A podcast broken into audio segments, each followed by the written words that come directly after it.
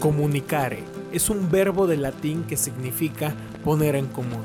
Este término lo tomo como una filosofía de vida, ya que te haces consciente del otro mediante mil maneras de expresión, y eso nos conecta como seres humanos, generando la vida en comunidad.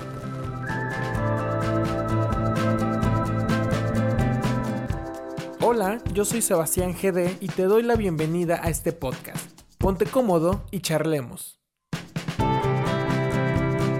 Hey, ¿cómo están mis queridos amigos y amigas? Espero que estén muy pero muy bien. Yo soy Sebastián GD y este es el episodio número 2 de Poner en Común. Hoy te daré dos razones por las cuales las redes sociales pueden caer en lo peligroso. Acabo de ver un documental llamado El dilema de las redes sociales. Varios creadores, varios diseñadores de algoritmos que, han trabajado en, en, plataformas y aplicaciones muy importantes como Facebook, Instagram y demás, hablan de manera abierta sobre las redes sociales pueden caer en lo peligroso. Entonces no voy a hablar tanto del, del documental, sí voy a mencionar dos ideas que creo que son las más importantes. La razón número uno es el usuario es el producto. Y uno dirá, ah, pues es que venden publicidad y es lo que nos aparece. Es obvio, e, e, es, obvio. Pero cada cosa que integran en su modelo de negocios de redes sociales es cada pieza que nos hace daño. Y no nos damos cuenta y ha sido poco a poco en estos últimos 10 eh, años. Cada publicidad es estudiada para que llegue perfectamente a ti. Pero aquí viene lo que, lo que me, impactó, es no, no, lo hacen de una manera amigable, sino lo hacen de una manera consumidora y, que estemos amarrados al, al, celular. Y ahí es lo peligroso, porque ellos, ellos mismos lo dicen, hemos generado cosas psicológicamente para que tú sigas estando en el celular y no te despegues. Ellos, ellos lo, llamaron de, una manera psicológicamente un refuerzo positivo intermitente, así lo llaman ellos. Y son todas estas cositas que son el, el me gusta, el me encanta, el me divierte, el que una persona te aparezca que diga escribiendo el visto. O sea, por eso digo, es peligroso porque ya al saber que nosotros somos el producto y no tenemos ese valor de, importancia,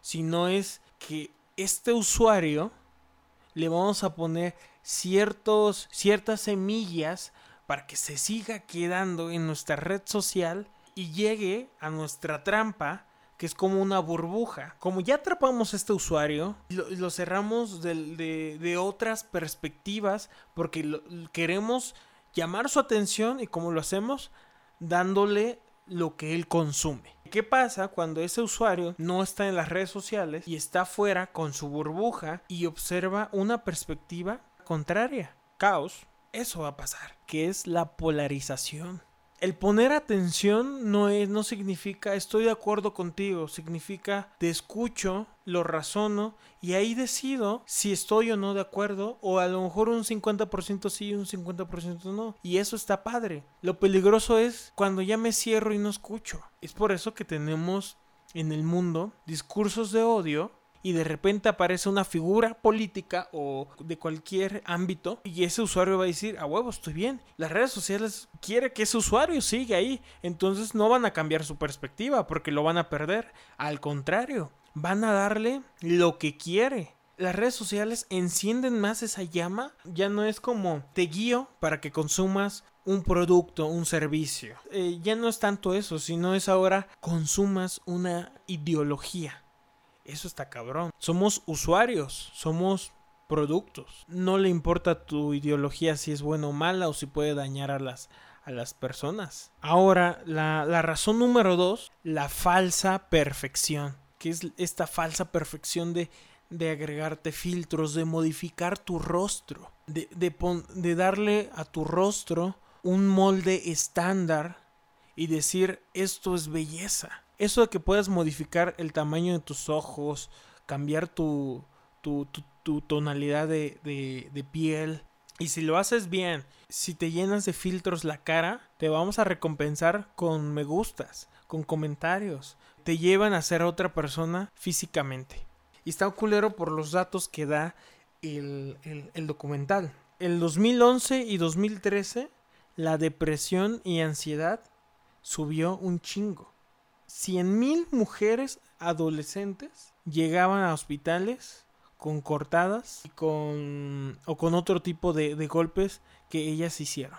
Un 62% de adolescentes mayores subió y un 189% de preadolescentes. Y esto se elevó en, en, en, los mismos años que aparecieron las redes sociales. También mencionaban que ha aumentado este tipo de cirugías para, para hacerte un poquito más grande esta parte de los ojos, los labios, como, como, los filtros, como te dejan los filtros. A lo mejor uno dirá, pinche Seba, estás exagerando, güey. Pero ¿qué va a pasar con los que son niños?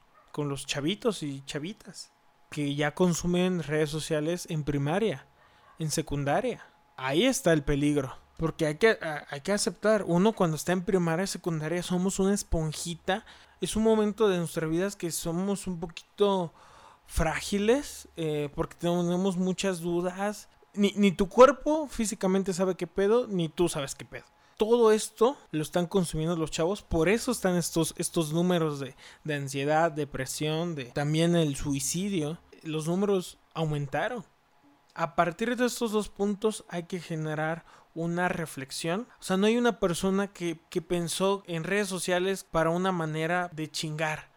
lamentablemente como seres humanos a veces creamos cosas y no medimos el impacto. Para regular esto va a ser nosotros, el, el producto.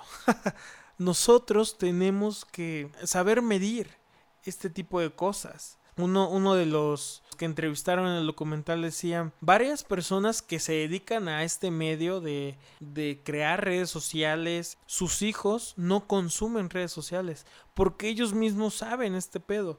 Siguen llevando las redes sociales como un, un modelo de negocio económico, eh, mercadológico y están dejando a lo último la parte humana yo creo que tener celular hasta inicios de preparatoria y más o menos. No dudo que el día de mañana se generen conferencias, talleres para adolescentes para llevar un manejo correcto de, de redes sociales. Cuando yo estaba en prepa, llegaba la policía con operación, para hacer la operación mochila y te hablaban del alcohol, de las drogas, o incluso varios de mis compañeros ya llevaban una clase en específico de adicciones no lo veo lejano que en algún futuro haya ese tipo de, clases ya. Pero bueno, hasta aquí el episodio de hoy. Espero que les haya gustado. No se les olvide que nos pueden escuchar por Spotify o mediante eh, la plataforma de YouTube. No se les olvide suscríbanse a este bonito canal. Denle manita arriba. Compartan este episodio con sus amigos. Síganos en Spotify como Poner en Común. Pero bueno, yo soy Sebastián GD y nos vemos en el próximo episodio.